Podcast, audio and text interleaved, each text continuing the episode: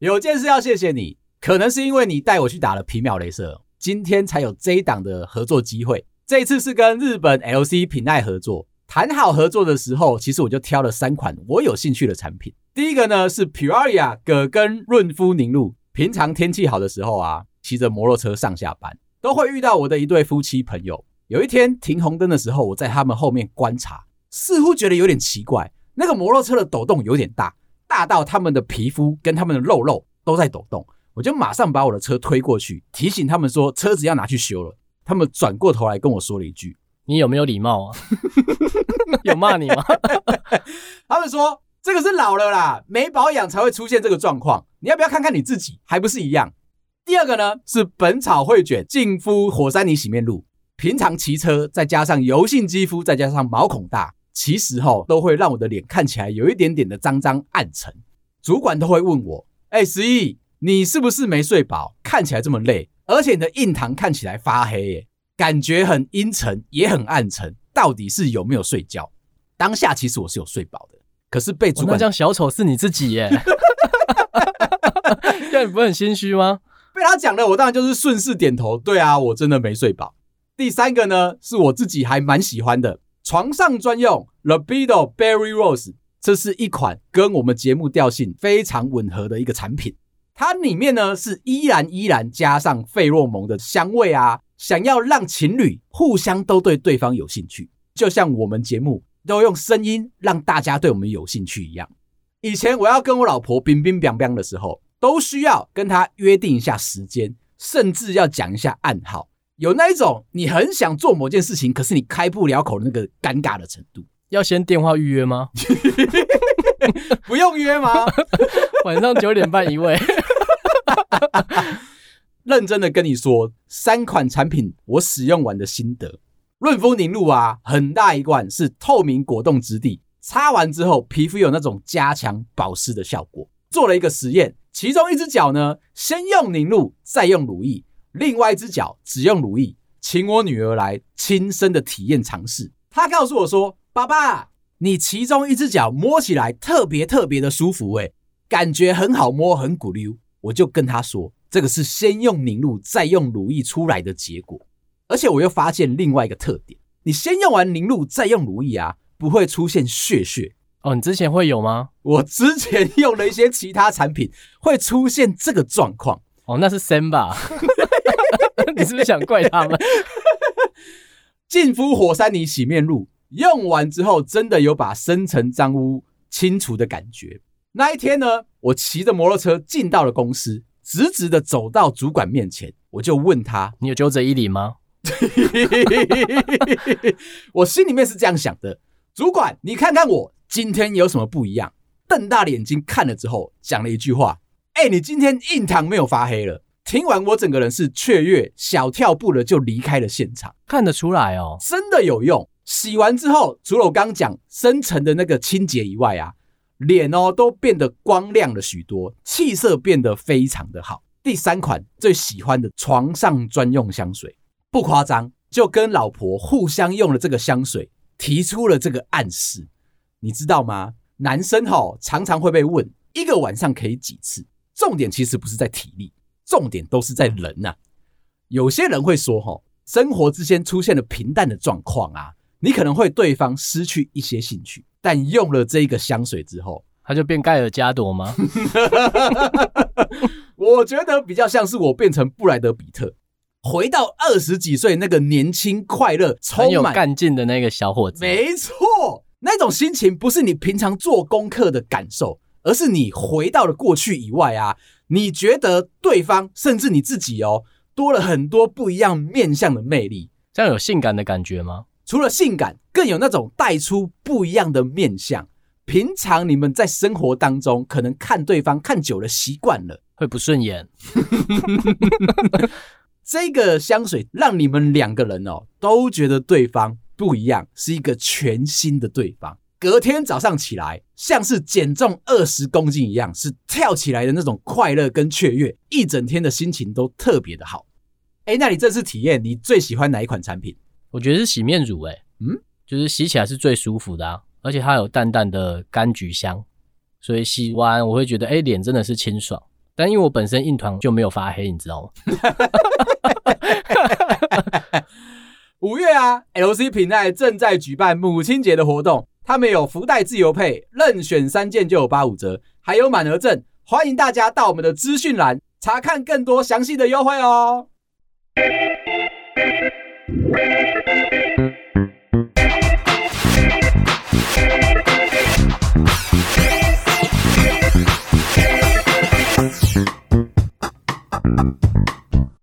欢迎收听《朋友们》，我是十一，我是梅心。我看到 Google 提一些大家都在搜寻的怪问题啊。第一个是说，圣诞老人到底是不是真的？这个是大家常常在问的。谁会问这个啊？谁不会问这个？你有问过吗？我有问过啊。我想要知道圣诞老人。我们以前有聊过，我们家境不是太好。如果有机会可以送我礼物的话，我一定是满心欢喜。你想要一个圣诞老人？我想要有一个专属的圣诞老人，但是因为我们家不太过节，同学都在说啊，圣诞节会有圣诞老人会来送礼物，我就是默默被晾在旁边的那一种。这个时候你能做什么？Google 啊，到底有没有圣诞老人？如果这个世界没有的话，你心灵才会坦然啊！啊，如果有。那你要回家找谁？怎么办？糗了，他真的不送我。这就是你会去问 Google 的事情。第二个，怎么样才可以中乐透彩券？这个是大家都一定会去问 Google 的事情。你们真的问过？为什么不问？嗯哼，听你惊讶的口气，我是……哎，那我们应该先讨论一下，你爸爸这么喜欢算中彩券的几率？哎，对，他还在算呢。他有没有？他是不是数学家啊？我 这几年的疑惑，难怪你数学这么好。其实我们应该先去访问你爸，算了这么多年，他觉得所有的事情都可以用数学来解释了。几率，嗯，他想战胜这个几率，目前没赢。所以，如果你爸曾经有去问过 Google，说不定哦，哦我觉得他应该有，应该会问过，对不对？就是要找一些方法或是一些脉络来用算的嘛。他有可能是单一个面向的。你问了 Google 之后，才会有各种不同的资讯进来，突破自己本身的盲点。那你相信它是可以被算出来的吗？我相信你爸一定算得出来。真的假的？我是要赞助他一点。你为什么身为一个儿子，不能够好好的相信他？小时候大家都知道，为什么我们跟爸妈有这么大的隔阂？你想的梦想，你想要做的事情。爸妈永远都是一巴掌打下去，告诉你说卖乒乓啊啦！哎、欸，我就是这样想的，让人变我儿子哦。但是我们现在有这个机会，要去修补跟长辈之间的关系，你要从你自身啊去支持他想做的事情。好了，我下次拿一千块给他啦，算是很实际的赞助吧。他到底算了几年？从我高中开始算吧。哦，哇，可能蛮久了。那中奖的这个几率，他有曾经中过稍微偏大的奖哦，可能就是几万块这样，嗯，还不错吧？还不错，还不错。然后我妈就冷冷的问他说：“这样有比你今年花的钱还要多吗？” 我爸不回。做人要看快乐的地方，有很多的成本都是隐性的，看的是最后你收到丰厚的成果，让你觉得他最后都会讲啊，靠，这一期出这样。我都有算到哎、欸，这样算是有吗？应该算是有吧，内心的啦。好，那你一定要好好的投资它，而且已经有成果了哦。大家哪一天看到费洛蒙的那个 icon 如果换成只有十一的话，我爸中了，我就告老还乡了。你可以带我走吗？叫你爸自己算。再来下一个问题。可能你有曾经查询过，为什么我要结婚？这一题真的是蛮值得问的、欸。这一题一定要问，但我没有问过哦。你都没有扪心自问，为什么你要结婚？这几年真的有问过，嗯、就是内心自己的对话这样。嗯，哎、欸，为什么我要结婚啊？对，啊，这种问题哈，问怎么把 自己搞成这样啊？这是下一题。这种问题问自己可能没有答案。通常大家都会把这个问题吃饭喝酒的时候，跟自己的同温层、自己的好朋友、妈几兄弟们深刻的讨论，这样子越讨论剧情就会越往悲剧走。然后大家都会喝醉啊、吐啊，然后哭啊。但是我们今天把问题放给 Google，就会知道同温层原本你觉得它只有 A4 那一张纸这么的薄，没想到有四十亿的人呢、啊。你有没有问过这一题啊？我问过啊。其实哈，做这个调查的时候，我在问 Google 这个问题的时候，我心里面不想要答案，担心的是跳出一些搜寻的结果是阿辉呀也问过相同的问题。如果在某个讨论区啊、某个留言板啊，然后就突然跳出来，看到你老婆的 icon 是吗？他的大头照怎么在这？他的账号啊，然后上面就问着大家说：为什么我们要结婚？哦，那个才是。直直戳到你心里面，觉得说我是不是这辈子做错了什么？但是还好，在我去问 Google 的时候，大部分跳出来好像普遍都是稍微对自己有一点点的不相信，其他人会给他很多的加持，给他温暖吗？给他温暖啊，不然 Google 是拿来干嘛的？难道是告诉你说现实就长这样吗？那些温暖是跟你说啊，你不要这样子想。结婚一定有好处，我们开始来细数结婚。怎么会那么多人结婚？对啦，他就跟买乐透一样，买乐透会不会中？一定会中，不然怎么会有这么多人一起去买它？所以大家的那个就希望大家都来买啊。他最终最终一定是有一个非常大的好处，大家才会去做这件事情。只是成功的人跟中乐透一样很少。才会有这些人前仆后继的啊，一起去体验，一起去牺牲，一起去奉献。但最后你要相信自己，答案一定是好的。没错，只要你问的就是不好的。会延续刚刚那个讨论呢，下一个就会让你觉得你一定有搜寻过如何治愈受伤的心。不论你是哪个年纪，你的心永远都会脆弱，永远都会受伤。不要告诉我你没搜寻过这个，我有受伤过，但我不会问这个啊。啊？为什么你要问别人？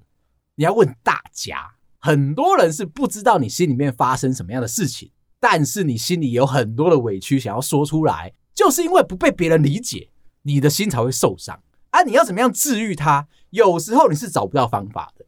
就比如说是我好了，我的心每个礼拜都在受伤。那我如果不好好的跟大家讨论一下，好好的问一下 Google 如何治愈我受伤的心的话。你觉得我应该怎么办？继续这样做下去？所以你会很常问说：“哎，如何教会女儿做什么事？”这样会啊，你会会啊。OK，他们的答案是你满意的，至少是有方法。我很容易生闷气。那你下次可以帮我查一下儿子如何可以吃菜吗？他最近不太吃菜，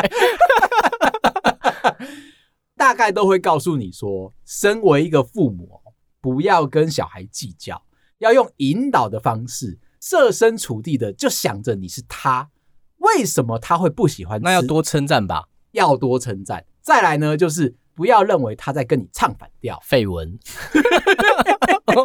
我内心就会这样想：绯闻又绯闻又绯闻，怎么会？聊的其实是一些共感经验出来的结果。当然可以用一些观察，然后看他的个性，看他的命盘，看他的星座，推敲说这个人为什么跟我当初想的不一样。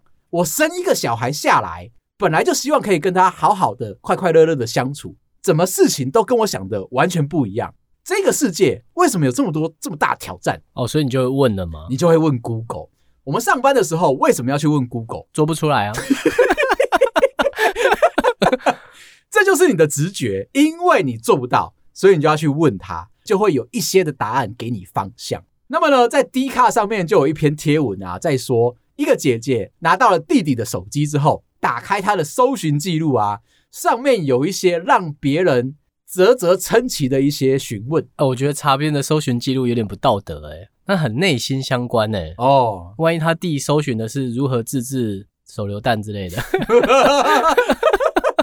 这不是很尴尬吗？姐姐站在一个监护人的立场，势必一定要确认一下。三不五时知道说小朋友的心里面在想什么，但是有个重点，他查了他不一定会学会，嗯，这不一定是查了之后得到的结果啊。你现在是在帮什么？我在安慰大家，我怕大家就真的去查了自己的姐姐弟弟。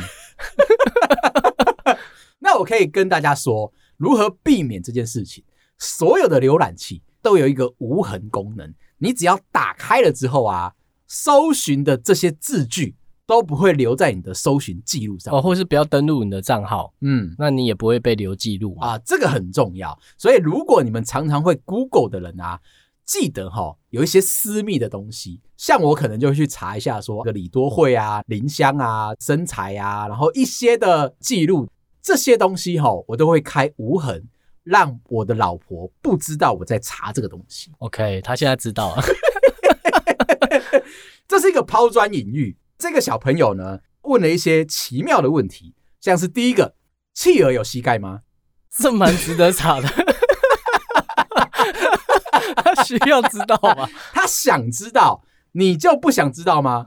我觉得企鹅应该是没有了，所以它是左右左右的走，它是左右左右的走，但是它没有弯的感觉。哎，这就是重点了。企鹅有，我不要跟你讨论企鹅有没有膝盖，还在那边引导我。下一个，蝌蚪的正面长什么样子？蝌蚪的正面是黑色的啊。好，因为你是宜兰人，你们怎么样？瞧不起是不是？我一定看过蝌蚪，是不是？你们的水沟，你们的水质很干净，哎，以前的真的很干净啊，都是田嘛，都是在种稻米，嗯，所以一定会有蝌蚪，因为它们长大之后会变成青蛙。欸我之前看过很神的，哎，就山边的积水，居然就有蝌蚪，哎，嗯，积水而已，就看到蝌蚪在里面游，我就想说，哇，这样水干了，他们怎么办？对啊，心里就想啊，干我屁事。这是我的小时候。那你现在长大了，是不是就会想要知道蝌蚪的正面长什么样子？OK，就是黑黑的、啊，我有看过啦，就是有黑黑的，就这样而已啊。不是，你是从你是看它的背后，怎么会？它在我手上哎、欸，你不会抓它起来吗？不会啊，为什么？台北人不会去冒犯蝌蚪。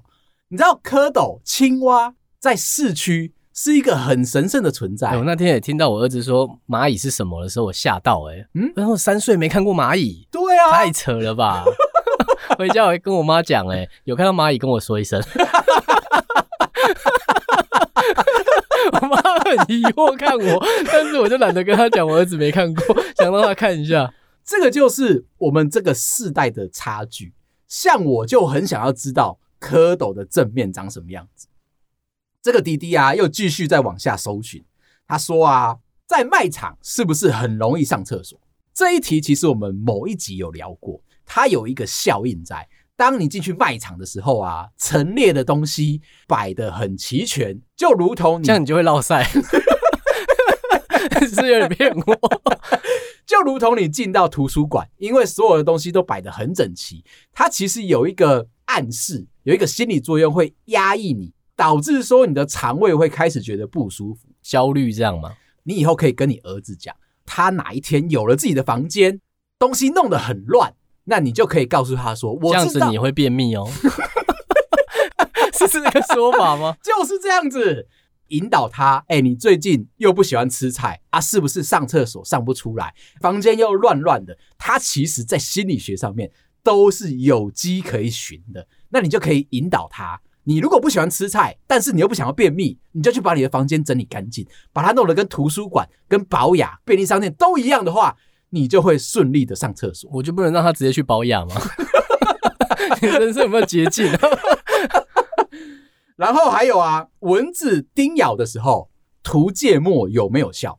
真没想过哎、欸，你没想过吧？好神哦，用芥末哎、欸，就是会凉凉的吧？主要是要避开来对于它那个痒的感觉。哎，不过这里有一个大问题，你不吃生鱼片，你不吃海鲜。但我会吃芥末，这很奇怪吗？超奇怪的好好，欸，水饺沾芥末其实蛮好吃的。什么鬼？下次你试试看。阿里山的芥末你知道吗？白色的，那不是山葵哦。OK，它就是山葵。偶尔会沾一下，但一点点就好了啊，就是有一点特别味道，不然水饺就有点无聊啊。我可以把山葵跟芥末啊，在吃饭的时候配着吃，不管它是不是。那你比较怪哦。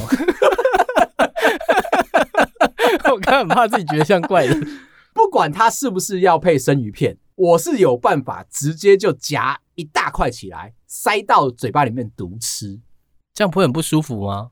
在日本的饮食里面，哈，大家都会有一个讨论：生鱼片的酱油要不要把芥末放进去拉奏会？它不是就一坨放在那边吗？他们其实是分开放的，有酱油，也有芥末，或者我们刚刚说的山葵。台湾好像都放在一起，对不对？对，那台湾会放在一起嘛？像我是会把它独立拿出来吃的人。也就是说，今天有一碗白饭，就先试一下，沾一下酱油，配一下白饭，知道说它们融合起来的滋味。接着呢，我就会再去把芥末夹起来，放在白饭上面，再把它吃下去。体验完了这个组合之后，那你干嘛吃生鱼片？我是要跟你讲，我喜欢那一种吃进去之后啊，整个鼻腔被冲到一个爆炸，然后头脑醒过来。舒舒服服，仿佛整个人的人生存在感就在这里的那个心情。但是我跟阿辉亚会吵架，就因为吃芥末。他是喜欢吃生鱼片的时候，芥末要跟酱油拉奏会的人。这个其实让我的心情很不快乐。你不是喜欢什么东西都拌在一起吗？对，但是吃生鱼片的时候啊，我又不喜欢酱油跟芥末拉奏会。哦，你这个很复杂。这一个讨论就是要问你说啊，平常被蚊子咬的时候，在我那个年代有几个做法，似乎是骗小孩的，但是好像又有用。哎，我之前就很想问你一题，嗯，就是我在点饮料的时候，有奶盖红茶或奶盖什么的，嗯，你也会把它拌匀吗？会啊，哇，你真的是地狱来的。他们不就是应该要把它拌均匀吗？没有，就是你想喝什么，用吸管去调啊。哦，OK，算了，你不懂。以前我那个年代有一个说法，今天你被蚊子咬了，你要呢用口水去粘黏它，酸碱中和，这样能理解？这样子很臭吧？每个人的口水应该都是臭的吧？对，我知道，但我不会拿来涂。小时候你根本就不在乎你的口水是不是臭的，你的目标只是被蚊子咬的时候。那你女儿被蚊子咬，嗯，然后你在旁边，你会拿你的口水沾她的？酸碱中和吗？不瞒你说，阿公阿妈经常在做这件事情。我女儿很外向，她都喜欢去公园玩。公园大家都知道有那种小黑蚊啊，当然都知道。以前还不会随身携带那一种防蚊液啊。通常到了公园的时候，跑跑跳跳，出去个十分钟回来，阿公阿妈就会看到我女儿手上脚上都是蚊子叮咬的泡泡。两个老人呢，就开始不停的把口水粘在我女儿身上，这样到底有没有用啊？以前号称酸碱中和啦，那实际上听说是没有效果的。我觉得有一个安慰的感觉，毕竟你的口水凉凉的嘛，风吹过去之后，似乎就把痒痒的那个感受给带走。还有一个是以毒攻毒的，它会痒，它会痛，就用指甲在你被叮咬的那个圆圈上面啊，刻画一个十字。通常你做这件事情的时候，就是你很无聊的时候。我在当兵的时候会压，真的很无聊。通常你在做这件事情的时候呢，旁边的人会开始指正你，因为你的指甲是有弧度的，你这样子不是十字，你有可能是叉叉，你有可能是米字，反正都不会是十字。这个传说告诉你哦，压上去如果不是十字，正正方方的十字。对于你压抑这个痒的感觉是没效吗？没有效果的，仿佛是一个黑魔法的做法一样，必须要把每一个字都写得清清楚楚的，才有办法召唤出你要的东西。不过啊，你应该要对这段话负责的。还有一个，我自己以前做过，到现在回想起来，我也不知道当初为什么要做这件事情。被蚊子咬的时候，拿一支笔。把你被咬的那个区域画圈圈起来，这样你就不会痒了。读书的时候有看过同学这样做，真的吗？嗯，这应该是那个谣传吧？谣传。嗯，后来我比较懒惰，因为想说还要把笔拿出来，请同学画吗？能 帮我画一下？哎、欸，你很喜欢找别人帮忙哎、欸？为什么不要？发觉你长大之后比较独立，比较不喜欢跟人接触，但是你的小时候有很多仆人呢。就 在旁边无聊，可 能有点话题，是不是？你就把他叫过来帮你画哦。他就坐在旁边啊。我知道啊。那你就把手伸过去啊。你这样画有效吗？然后他就说有啊。那你当然就说那我试试看哦。那你就会把你的笔拿起来画你的手嘛。对。那你为什么不把手伸过去呢？这边有个行家哎。我那个时候开发出来另外一招，我去拿原子笔的笔盖，因为它也是圆圆的嘛。直接压上去我被叮咬的那个部分。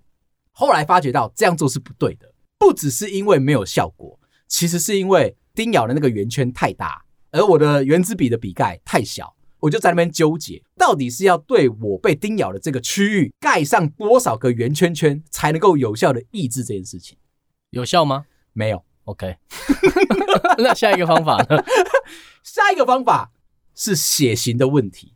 日本呢，有一间大学特地在研究说，什么样血型的人比较容易会吸引到蚊子叮咬这件事情。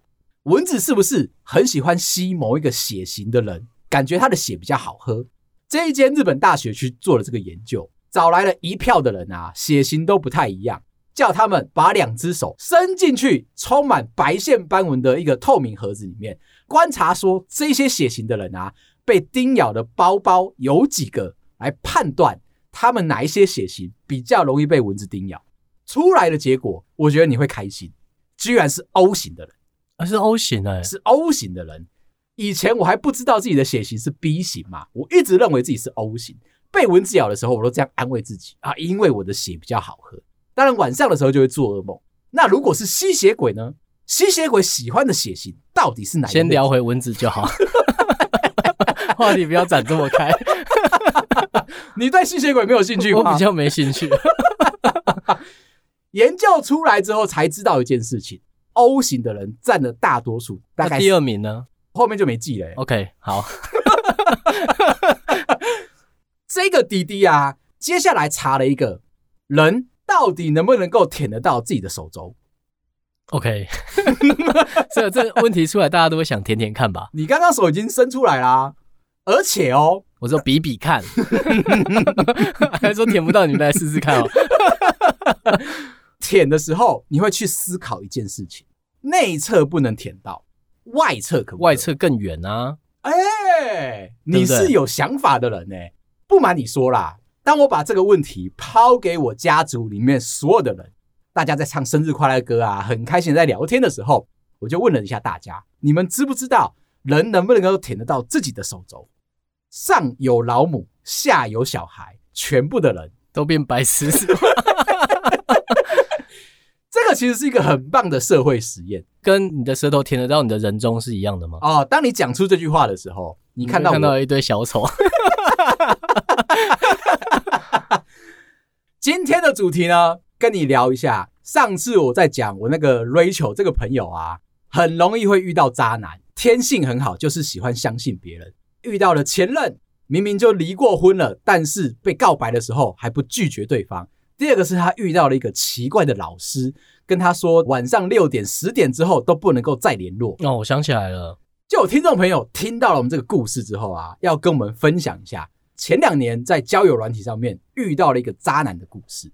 他说呢，大概单身了一年多之后，交友软体上面配对到一个男生，自我介绍写得非常的令人心神向。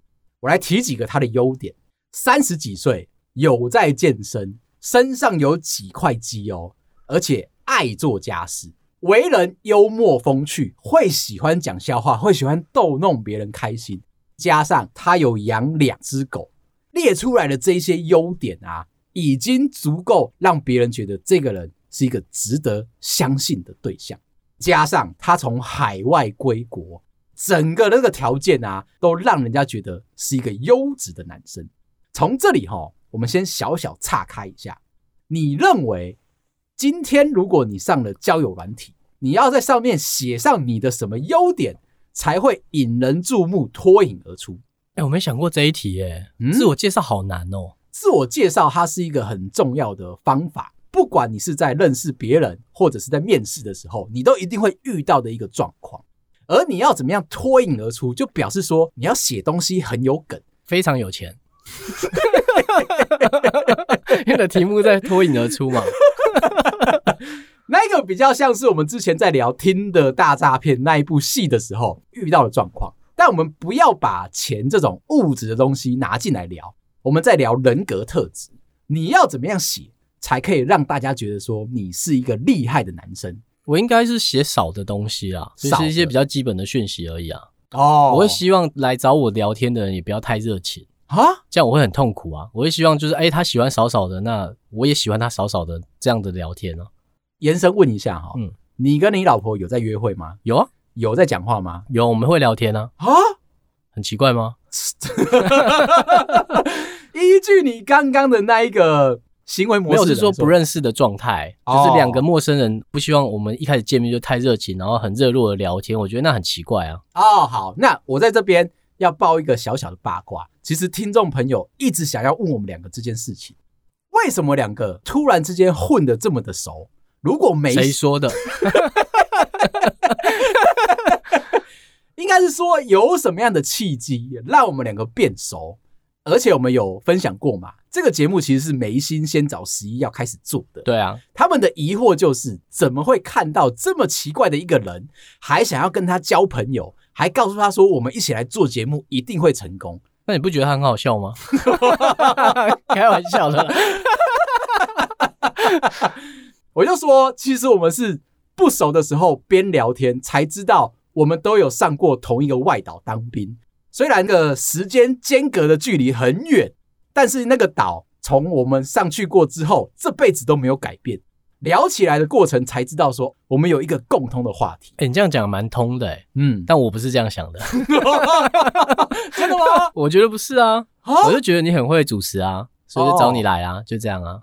好啦，就算只是现在知道这个原因，嗯。我也算是蛮可以接受，可是毕竟做节目你要会聊天会主持啊，嗯，那这些都是你有的啊。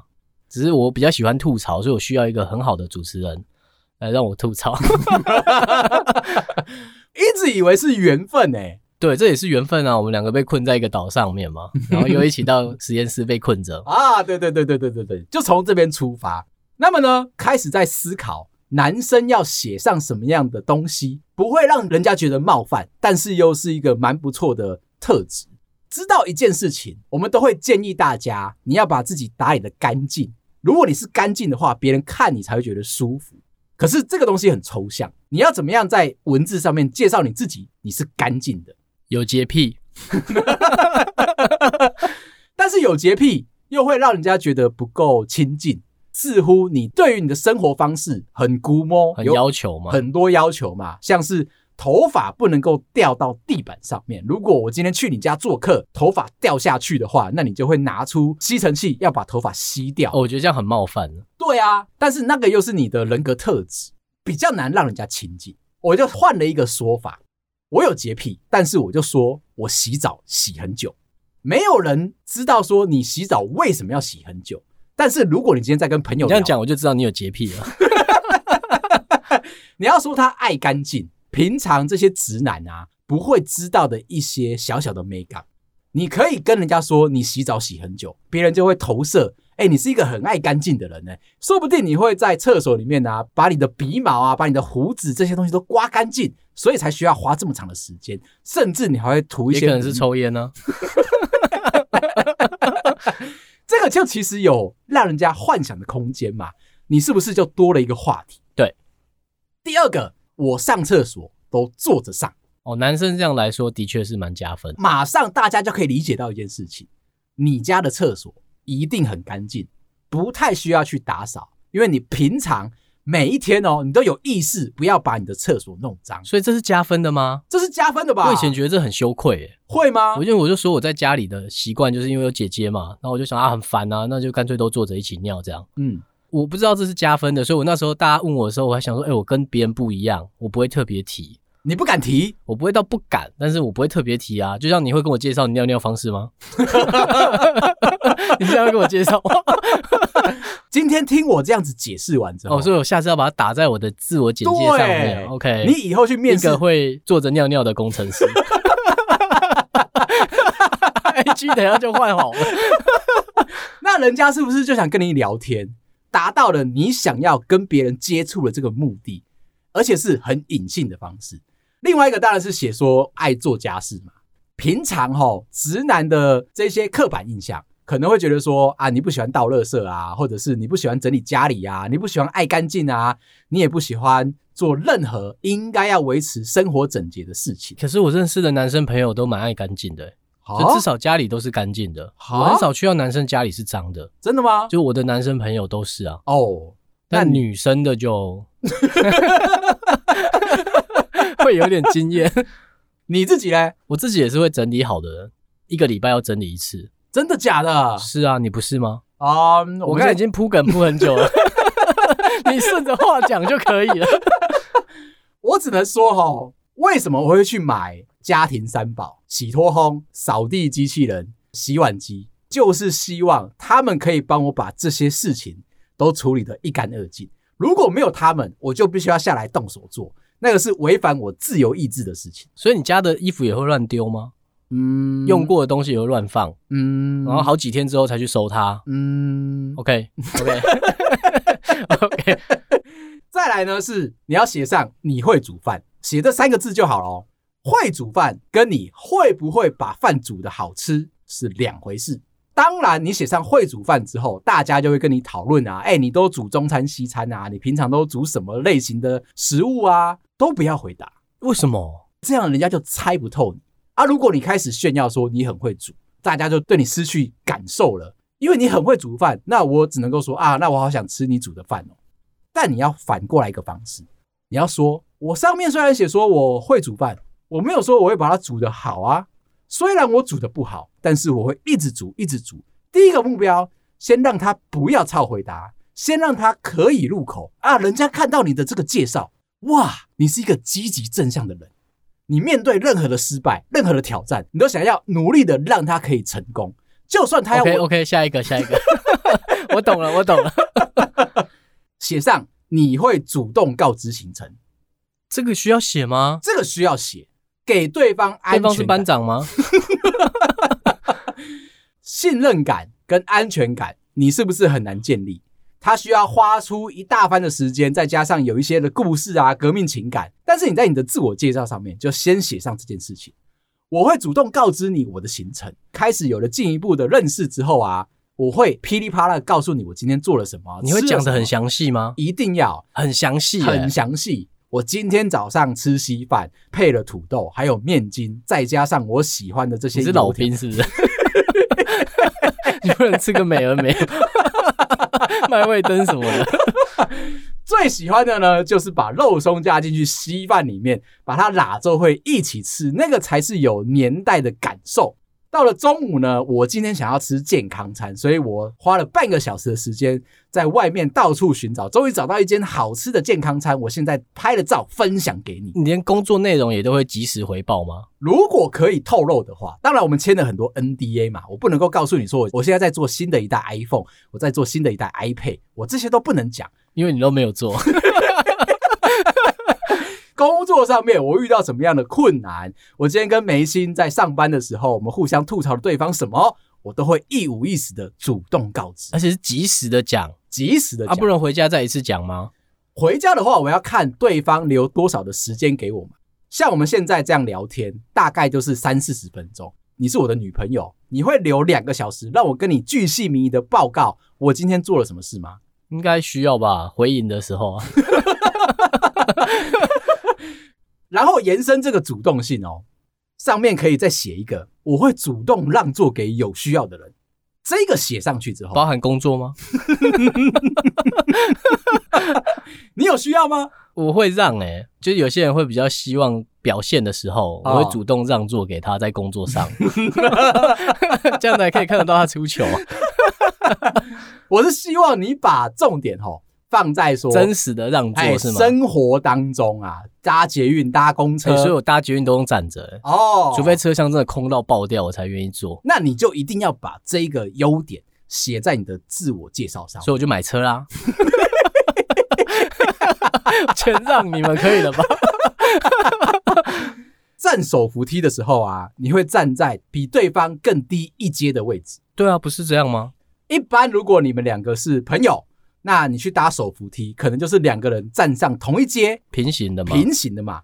但是你要在自我介绍上面写说，跟朋友出去的时候，你会站在低他一阶的位置。就是女朋友或老婆的时候，不是就这样吗？嘿，这样子看到你这个介绍的，这样才不用一直看他。我乱讲的，是会感受得到你的礼貌。男生跟女生通常都会有一个身高差嘛，那尤其你在站手扶梯的时候，就是女生特别高，那是你的真实地位。哎、欸，不过讲到这边，我发觉到一件事情，我们刚刚那个故事还没有讲，对不对？我留在下一集，我再好好的跟你讲，我们听众朋友发生了什么样的事情。我先跟你预告一下，这个故事很有趣，你不要一直在偷讲。它是一个键盘柯南发生在生活当中的一件事情，发挥了他柯南。好了，好了，好了。莫名其妙听完是是，今天先聊到这。如果你喜欢我们的话，麻烦到 IG 跟我们互动，也欢迎大家到 Apple Podcast 上面帮我们五星点赞、订阅、留言加分享，感谢大家，拜拜，拜哦。